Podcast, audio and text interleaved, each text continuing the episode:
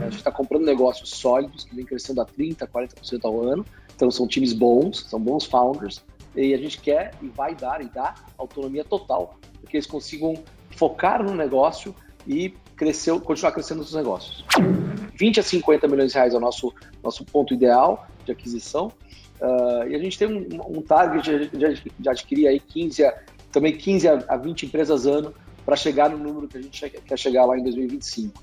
Né? Então, o, o, o, foco são empresas que são rentáveis, né? a gente não, não, não compra, não adquire empresas que estão queimando caixa, então isso é diferente de uma startup tradicional, com bons times e que estejam crescendo aí pelo menos 20, 25% ao ano. Quando a gente está comprando uma empresa, quando a gente está trazendo uma empresa para o Nuvini, a gente está casando com ela, né? A gente não compra empresas para vender, a gente compra empresas para ficar com elas. Então a, a, relação é uma relação de longo prazo, a parceria é uma relação de longo prazo e demanda uma outra ótica, uh, porque na linha do tempo a gente está trazendo diferentes culturas dessas empresas e somando elas aqui na cultura Nuvini. Esse é o podcast do Café com Investidor, apresentado por Ralph Manzoni Jr. Olá, bem-vindos e bem-vindas ao Café com Investidor. Ele foi empreendedor, é investidor e agora está criando uma holding de companhias de software as a service. Eu converso hoje com Pierre Schurman. Ele é o CEO e fundador da Nuvini, Pierre, muito obrigado por aceitar o convite de participar do Café com o Investidor. Rafael, eu que agradeço o convite, é muito legal estar aqui. É um trabalho incrível que vocês estão fazendo, está fazendo para divulgar e compartilhar histórias de empreendedores que inspiram mais empreendedores a, a, e o Brasil precisa disso. Legal, Pierre. Me conta o que é a Nuvini. A Nuvini uh, nasceu uh, inspirada numa empresa canadense chamada Constellation Software, que é uma holding é, de empresas de software. Aqui a gente tropicalizou, tropicalizei esse, esse, essa ideia, esse conceito é, para o Brasil, focando só em empresas de SaaS, Software as a Service. Então, nós hoje adquirimos e ajudamos a, a crescer, né, a continuar cres, a crescendo, é, empresas de SaaS no Brasil. E a ideia é ter quantas empresas debaixo dessa holding? Nosso projeto a médio e longo prazo é ter algo em torno de 80, 90 empresas nos próximos cinco anos, é, em cima de três segmentos. Né? Então, a gente não está dando tiro para tudo que é lado, a gente está olhando uma vertical de marketing, a vertical de é, ferramentas de finanças, não fintech, mas ferramentas de finanças, e uma vertical de ferramentas é, de produtividade. Então, dentro dessas três verticais, a ideia é que a gente chegue aí com umas 80, 90 empresas até 2025. E hoje, de que tamanho está a Nuvini? Vocês começaram, se eu não me engano, no ano passado e já fizeram algumas aquisições. Hoje, a gente, nós já somos cinco empresas já adquiridas é, e a gente, tá, a gente é, deve terminar, caminha para terminar esse ano é, uma empresa aí perto de 300 milhões de reais de faturamento. Isso, quando você fala só sempre com receita recorrente, que você pode comentar quais são as empresas que hoje fazem parte da no Vini? Então, a gente tem a Lead Lovers no portfólio. Entre as empresas que a gente já comprou, são quatro empresas. A primeira é a Lead Lovers, que é líder no segmento de funil de vendas. Ela permite que você consiga é, fazer toda a gestão é, de, vendas online através, de e-mail. Uh, a Effect, uh, que é a principal empresa na área de e-procurement, ou seja, ela permite que empresas vendam a nível federal, estadual e municipal para o governo. e a Data Miner, que é uma empresa de dados, uma empresa de Big Data, que nos permite ter uma análise cross em relação uh, aos negócios e gerar sinergia entre essas empresas, e a IP Digital, que é a líder brasileira na área de ERP, né, sistema de gestão para óticas, tem mais de 4 mil clientes de, em óticas no Brasil. A Data Miner, se não me engano, é uma aquisição que você está anunciando agora, a mais recente de todas as suas aquisições. A gente, em primeira mão, está trazendo para aqui a, o, o, o announcement aí, a divulgação da Data Miner, que é a, a, empresa que a gente acabou de adquirir. E, e, por que valor? Vocês revelam os valores dessas aquisições? A gente, uh, por questões de sigilo aí com, os nossos, com as nossas com as empresas que a gente está comprando, a gente não revela o valor que a gente uh, uh, fechou as aquisições. O Pierre, me conta então de onde vêm os recursos para comprar essas empresas, porque você tem um, um passado de investidor, é, é, um dos sócios ainda da, da, da Bossa Nova Investimentos. Você está levantando um fundo para criar no Vini? Como foi a estrutura é, criada para que você montasse essa holding de internet? Perfeito. Comecei com capital próprio é, para testar, para validar. Depois trouxe alguns investidores anjos, é, algumas famílias, é, que infelizmente não posso divulgar o nome, mas famílias bem conhecidas no Brasil, é, é, que já têm investimentos em tecnologia. E a gente está é, fechando um fundo aí que, que a, a, vai, vai, vai, anunciar também em breve, vou trazer aqui em primeira mão, de aproximadamente 400 milhões de reais. Tá? Um fundo para que você possa construir essa holding. Esse fundo é um fundo que é suficiente para até 2025 você chegar na meta aí de ter, se eu não me engano, quase 90 empresas. Não, esse fundo é suficiente para fazer é, as aquisições para este ano e provavelmente para parte do ano que vem. A ideia é que a gente uh, faça outras rodadas, né? E eventualmente uh, entre agora e 2025 uh, abra o capital da Nuvini para poder ter o, ter o capital para crescer o, o, negócio na escala que a gente quer crescer. E como que você vai estruturar uh, essas empresas? A Nuvina é uma holding, mas você está colocando debaixo dessa holding diversas empresas. Elas vão ter atuação independente, elas vão trabalhar de uma forma unificada. É, de que maneira você está pensando a estruturação da Nuvine? Perfeito. Tudo que é back-office, né, toda a parte de governança financeira, é, processamento de folha e coisas mais operacionais, elas são integradas na holding, até por questões de eficiência e compliance. E tudo que é estratégia, é, pessoas, produto, marketing e tecnologia, os founders das empresas que a gente compra continuam com total autonomia para tocar os negócios. Né? A gente está comprando negócios sólidos que vem crescendo a 30%, 40% ao ano, então são times bons, são bons founders, e a gente quer e vai dar e dá autonomia total para que eles consigam focar no negócio e crescer, continuar crescendo nos negócios. Então, quer dizer, eles ficam no negócio e mantêm alguma participação também? Ou vocês estão comprando integralmente essas empresas? O processo de aquisição é um processo de aquisição integral, mas a gente tem um earnout, é, onde a gente alinha incentivos e os founders conseguem é, ganhar junto no crescimento do negócio. Então, isso alia muito os interesses nossos com eles. Quer dizer, eles ainda vão ficar. A ideia é que eles fiquem por um determinado período ainda. Perfeito. Eles ficam de três a cinco anos, dependendo do tamanho do negócio, dependendo do estágio, enfim. Então tem uma, tem uma, uma, uma jornada juntos aqui. E nossa intenção é, é que, mesmo após essa, esse período, eles continuem conosco, porque existem oportunidades, não só nos negócios que eles fundaram, mas nas outras empresas todas que a gente vai ter aqui. Ô Pierre, me explica também como você está se organizando para fazer essas aquisições. Ou seja, num universo aí de cinco anos, você tem que fazer um volume bastante grande de aquisições. Quais são os alvos que você está buscando? É, o tipo de os setores você já comentou, mas é, qual é o perfil das empresas, dos empreendedores? Os cheques são mais ou menos de que tamanho que vocês pretendem fazer? Perfeito. A gente está olhando empresas aí que uh, tem, uh, a gente está em SaaS, né, mas para o faturamento, para dar uma, uma, uma, equiparação, faturando algo entre 20 e 50 milhões de reais. A gente uh, deve anunciar uma aquisição aí no segundo trimestre de uma empresa que fatura mais de 50 milhões, mas o nosso piso aí é, é, é 15 milhões de reais. Então, 20 a 50 milhões de reais é o nosso, nosso ponto ideal de aquisição. Uh, e a gente tem um, um target de, de, adquirir aí 15 a também 15 a 20 empresas ano para chegar no número que a gente quer chegar lá em 2025. Né? Então, o, o, o, foco são empresas que são rentáveis, né? a gente não, não, não compra, não adquire empresas que estão queimando caixa, então isso é diferente de uma startup tradicional, com bons times e que estejam crescendo aí pelo menos 20, 25% ao ano. Qual vai ser o papel da Nuvini como holding? Você vai dar toda a estrutura para eles? Como que você vai funcionar? É, o que a gente tem feito já, e a gente tem alguns cases legais, é, é dar suporte em áreas onde os, os founders, os fundadores, empreendedores têm desafio. Então, é, como eu comentei um pouquinho, no back-office, né, que, é, que é a parte de governança, a parte financeira, que, que demanda mais energia, não é tão core, não é tão foco dos empreendedores, isso é meio óbvio, mas em duas áreas importantes que a gente agrega valor uh, e que às vezes não é tão óbvio, é, que são as áreas de vendas. Então, a gente tem o Aaron Ross, que é o cara número um no mundo hoje em máquina de vendas, né, em receita previsível. Inclusive, ele escreveu este livro e, e ele ajudou a escalar a Salesforce. Né, então, ele tem muita experiência em, em B2B, em SaaS. Ele tem participado ativamente em ajudar a desenhar e executar esses planos de expansão da área comercial dessas empresas, que é muito importante. E na área de pessoas, eh, e quando a gente fala de pessoas, eh, às vezes pessoas, quando a gente fala de pessoas em tecnologia, todo mundo acha que é programador, né?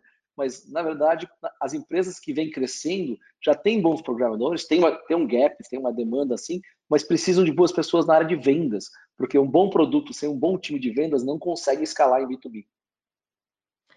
E de onde veio a ideia de criar a Novini? A ideia de criar a Nuvini é, é, veio um pouco da minha é, inquietude de buscar novos negócios. Né? A Nuvini é minha sétima empresa, estou nesse mercado de tecnologia desde 1997, né? E, e da inquietude de buscar criar uma nova empresa, entendendo que existia um momento no mercado para se consolidar o segmento de SaaS, né? Então, um segmento que cresce a uma taxa que no Brasil a uma taxa que é o dobro da taxa global, é, com empresas muito boas e com empreendedores que acreditassem nesse projeto, nesse conceito de unir forças para criar algo maior. E você tem um modelo que você já até comentou, mas eu queria que você falasse um pouquinho mais sobre ele, que é a Constellation Software, é uma empresa canadense é, que é listada em bolsa em Toronto e se eu não me engano, ela vale algo em torno de 35 bilhões de dólares canadenses. É, se você estudou esse modelo, de que maneira você espera replicar é, a, a, estratégia da Constellation Software aqui no Brasil? É, eu, eu, eu, passei bastante tempo, passei quase quase oito meses estudando a Constellation, li todos os reportes, li todas as cartas do presidente da Constellation lá, que é o Mark Leonard, e entendi que existia uma oportunidade para tropicalizar isso. Né? O Brasil tem desafios únicos uh, de tributários, trabalhistas e uma série de outros desafios únicos. Então a ideia foi tropicalizar isso é, para escalar um negócio, primeiro no Brasil, e a intenção é no ano que vem ir para a América Latina e, e é, utilizar o aprendizado de, da, da, Constellation né, em 25 anos comprando empresas, né, são mais de 400 empresas que eles compraram, é, e adaptar isso à nossa realidade para buscar esse modelo. Então, é, não, não tem uma inovação no modelo, é, a inovação é trazer isso para o Brasil. E tem diferenças do que você viu da Constellation para que você pretende implementar aqui no Brasil? Como vai ser essa tropicalização? Tem diferenças, uh, uh, em parte, uh, no, no, no, fato que a gente consolida a parte financeira e a gente consegue dar mais compliance acompanhar mais de perto essas questões todas tributárias, jurídicas, fiscais, etc. Constellation, quando compra as empresas, elas continuam 100% independentes. E também que a gente ajuda, como as, as, empresas que a gente está comprando são empresas menores, né? Constellation compra empresas de 100 milhões, 200 milhões de faturamento, é, a gente também ajuda elas, as nossas empresas a crescer. Então, a Constellation compra empresas mais antigas, que crescem menos, a gente está comprando empresas mais jovens, que crescem mais, e aí dá mais, dá mais suporte na área de vendas para essas empresas. Você falou em até 2025. Lá de que tamanho você imagina que vai estar no Vini? Se a gente conseguir continuar é, escalando e executando o negócio e fazer a expansão para a América Latina, nosso target é terminar 2025 com algo entre 4 e 4,5 bi de, de faturamento é, para o ano 2025. Isso tudo com receita recorrente. Isso tudo com receita recorrente. Lembrando que a Nuvini, de forma orgânica, né, ou seja, sem as aquisições, cresce, tem crescido 44% ao ano. Então, é, a gente está crescendo muito fortemente organicamente. É, as aquisições agregam e somam ao top line, somam a receita total, mas nós estamos conseguindo trazer empresas que não só trazem uma receita top, top line total boa, mas na linha do tempo vão também trazer um crescimento orgânico para a organização como um todo. Hoje você pode comentar de que tamanho é no Vini? Você já tem uma receita recorrente anual de que ordem? A gente é, termina esse, vai terminar abril com uma receita recorrente anual de 300 milhões de reais. 300 milhões de reais já, com essas quatro aquisições que foram feitas. Tem, tem, é, no, em abril a gente tem mais duas aquisições, é, com essas duas aquisições a gente termina abril sim com esse tamanho. O Pierre, você tem uma, uma história de empreendedor, mas tem uma história de investidor também. É, você é um dos sócios da Bossa Nova Investimento que faz assim também uma quantidade de, de investimentos assim bastante alto. É, eu não, eu não, me recordo agora o número de startups que foram investidos pela Bossa Nova, mas são centenas. É evidente que com a Nuvini você não vai chegar é, neste patamar. Qual é a diferença é, de investimento entre o seu trabalho na Bossa Nova e na Nuvine agora? É, quando, a gente, quando eu fundei a Bossa e, e João e eu escalamos a Bossa, né, hoje tem mais de 600 empresas investidas, mais 700 investimentos é, desde 2015, é, a ideia e, foco da Bossa era, ser o primeiro cheque, era o primeiro dinheiro que o empreendedor a empreendedora recebem é, quando estão construindo o seu negócio, depois de já ter pelo menos um produto rodando. Então está tá bem no comecinho, é, um, é um filhote, né? É, é engatinhando ainda. É, aqui a gente está olhando negócios mais maduros, negócios que já geram caixa, que já dão resultado, e uh, empreendedores que já passaram vários ciclos, uh, ou de investimento, ou de forma de bootstrap, né, capital próprio, e já amadureceram seus produtos, seus negócios. Então, são, são, são etapas distintas do estágio uh, de empresas. quando a gente está comprando uma empresa, quando a gente está trazendo uma empresa para o Nuvini, a gente está casando com ela, né? A gente não compra empresa para vender, a gente compra empresas para ficar com elas. Então, a, a relação é uma relação de longo prazo, a parceria é uma relação de longo prazo e demanda uma outra ótica ah, porque na linha do tempo a gente está trazendo diferentes culturas dessas empresas e somando elas aqui na cultura no vinho. Dá mais trabalho, ou seja, a análise que você tem que fazer agora é, é, é mais demorada do que a análise na Bossa Nova? Dá muito mais trabalho, é, porque na Bossa Nova, como a, a, a tese é, é investir em até mil empresas, é, o risco assumido né, no, no investimento, ou seja, presume-se que muitas delas, ou algumas delas, não vão dar certo. Aqui a gente não tem esse luxo, aqui a gente tem que é, mitigar o risco ao máximo. Então, assim, é, tem, tem, existe a possibilidade que uma empresa que a gente compra não dê certo? Claro, a gente viveu, um ano passado aí com muitas boas empresas uh, que, que, não conseguiram sobreviver né, a primeira onda de Covid. então, claro, existe esse risco, sem dúvida, mas a gente tem que mitigar ele ao máximo. Então, a gente mitiga ele é, é, mergulhando, investindo 200 a 300 horas com cada uma dessas empresas antes de fazer a aquisição delas. Você falou, comentou também sobre a Constellation Software, mas aqui no Brasil a gente tem um exemplo de uma empresa que se transformou em gigante, que foi toda construída à base de aquisições. Não, não surgiu da forma que está surgindo a Novini, mas ela foi construída assim, que é a TOTUS. A TOTS ela surge lá do, do Laércio Cosentino, começou com a, a Microsiga, foi comprando uma série de outros fornecedores, software houses brasileiras e se transformou num gigante. Tem alguma semelhança com a TOTS também ou você não enxerga isso? Eu acho que tem uma semelhança é, na questão de fazer M&A, sem dúvida, e é, é, dentro, dentro desse, dessa, dessa ótica, sim. Uh, mas a gente está em outro mercado, a gente está no mercado é, de empresas menores, enfim, a gente está tá, tá com uma, é, uma ótica diferente. Mas sim, tem semelhanças, acho que o conceito é muito parecido.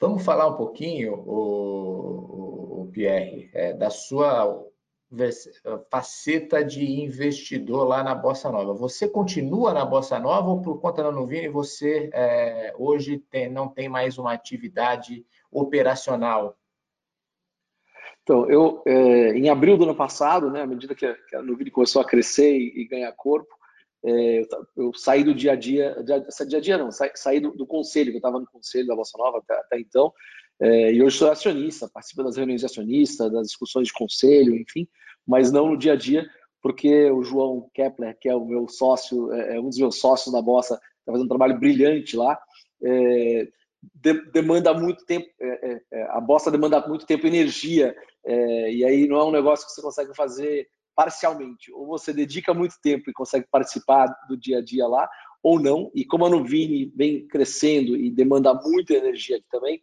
é, nós combinamos é, que ele está lá focado em crescer a bossa junto com o time que está lá e os sócios todos, e eu estou focado aqui em crescer a, a, a Nuvini. Você não participa mais das decisões operacionais dos investimentos da empresa, então? Não, até porque é, potencialmente poderia se questionar algum conflito, embora sejam estágios diferentes, empresas diferentes, não tem nenhuma é, é, é possibilidade de a gente comprar uma empresa da Bossa Nova hoje, dado o tamanho que elas têm lá. É, eu preferi, a gente preferiu é, manter assim para dar total tranquilidade para os investidores. Vamos então, Pierre, comentar um pouquinho da sua trajetória profissional, um pouquinho da sua trajetória de vida. É, Para quem não sabe, com esse sobrenome Schurman, o Pierre é da família Schurman, uma família de navegadores que é bastante conhecida é, aqui no Brasil. É, você viveu aquelas viagens? Como que foi? É, eu sou o filho mais velho, é, então eu, eu, não só vivi, eu vivi os 10 anos de preparo para a viagem, eu consegui tá. é, participar do, do, preparo e fiquei quatro anos no barco, os primeiros quatro anos da primeira viagem, que foram 10 anos, né? 10 anos viajando ao redor do mundo. É. Eu fiquei quatro anos no, no, barco e depois fui fazer faculdade nos Estados Unidos, porque eu achei que senão eu ia virar um vagabundo do mar, no bom sentido. É, mas deve ter sido uma baita de uma experiência, não? É, transformou minha vida, né? Eu acho que é, é, é, é inspiracional e, e, é impossível não transformar a vida de uma pessoa tendo, tendo esse privilégio, tendo essa oportunidade.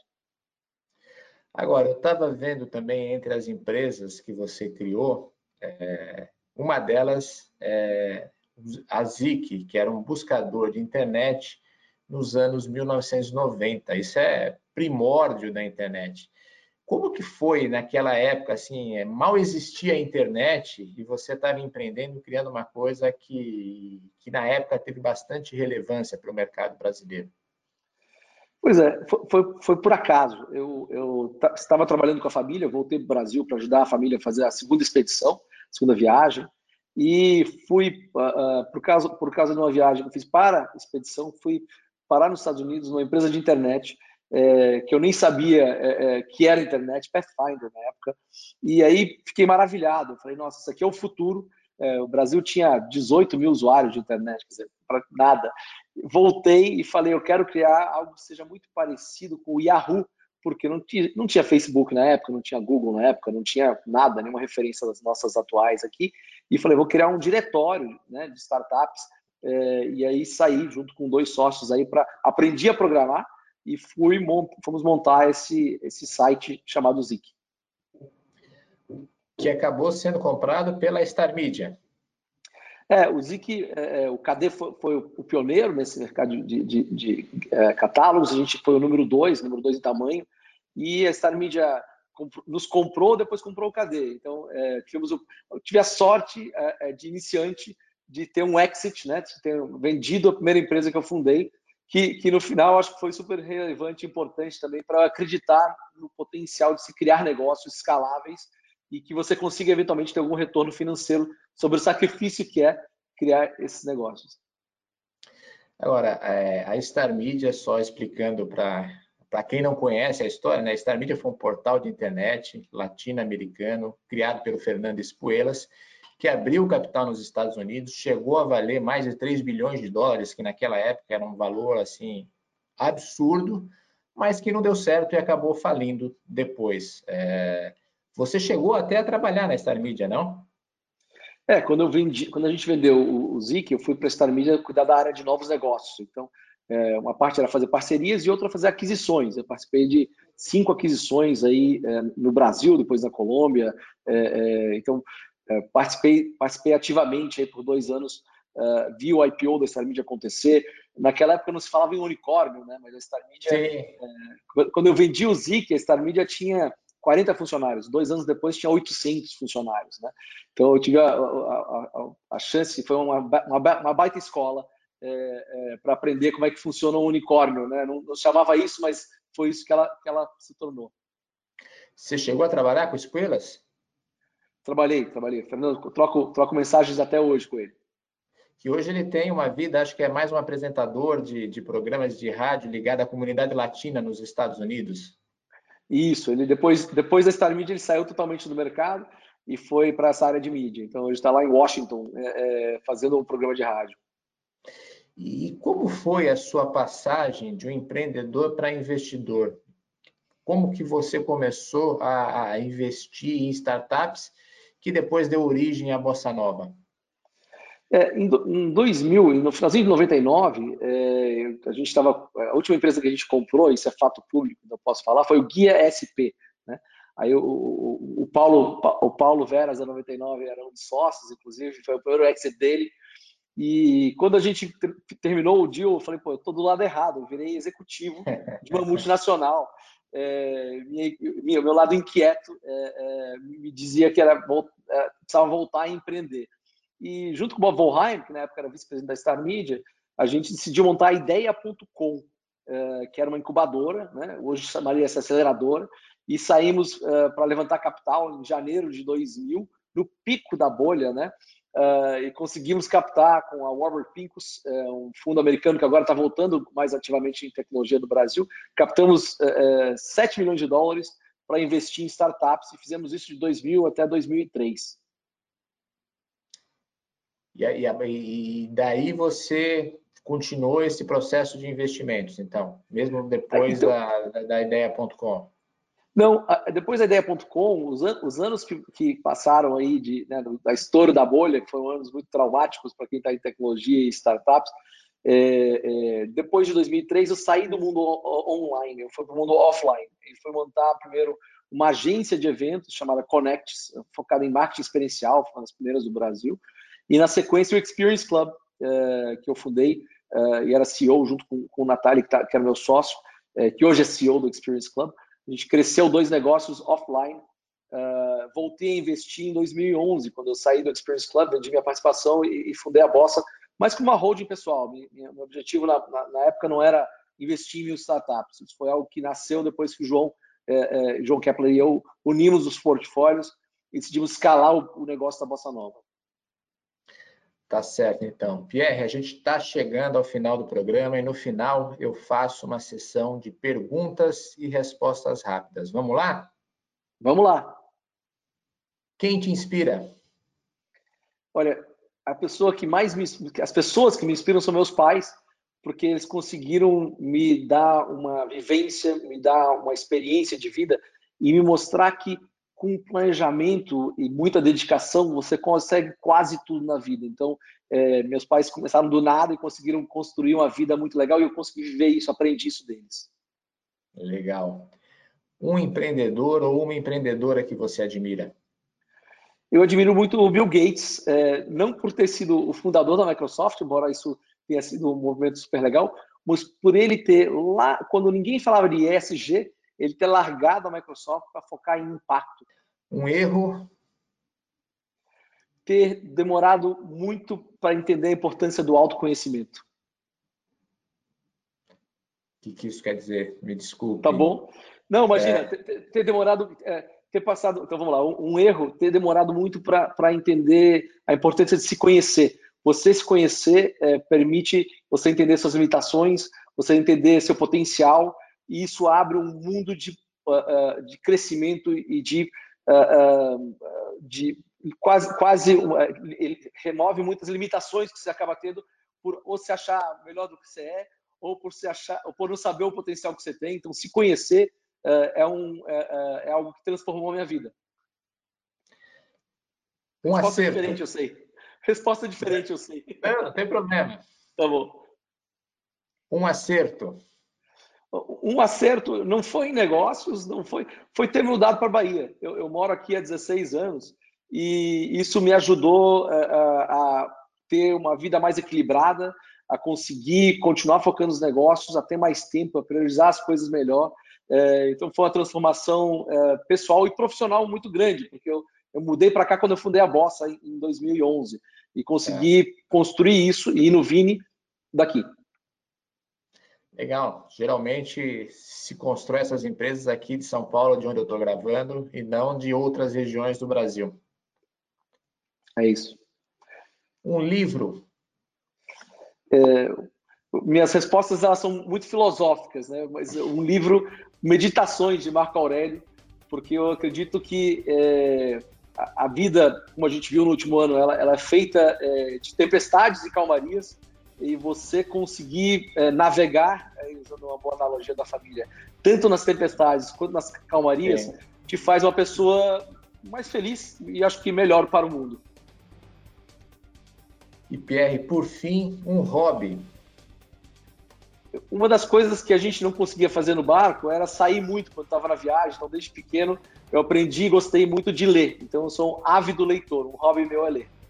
PR, muito obrigado aí por aceitar o convite e participar do Café com o Investidor. Ralf, muito obrigado pelo convite e parabéns pelo trabalho que você está fazendo. Muito obrigado e até o próximo episódio. Você ouviu o podcast do Café com Investidor, com a apresentação de Ralph Manzoni Jr. Para assistir nossos programas, acesse o nosso canal no YouTube Neofeed Brasil. Para receber notícias em seu e-mail, acesse o site www.neofeed.com.br e assine a nossa newsletter.